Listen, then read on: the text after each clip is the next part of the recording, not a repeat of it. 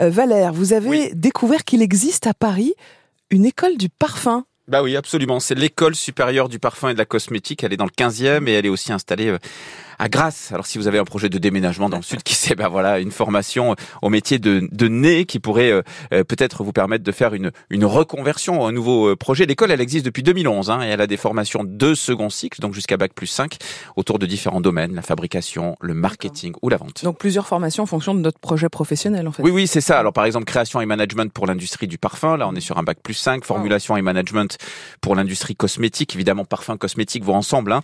marketing des parfums et produits cosmétiques. Là, on est euh, en deux ans. Alors attention, c'est une école privée, hein, donc il faut euh, compter euh, un budget forcément. 10 000 euros par an quand même, mais on peut se le faire financer, notamment si l'étudiant ou l'étudiant est en alternance. Là, il y a des prises en charge quasi, qui peuvent aller jusqu'à la totalité du, du, budget. Et puis il y a aussi des facilités de, de paiement. Et notez d'ailleurs qu'il y a aussi un parcours de formation continue pour les adultes si vous avez un projet de, de reconversion. Et quels sont les, les débouchés alors, Valère? Ben, Alors le métier de nez, ça, on, on le connaît toutes et tous.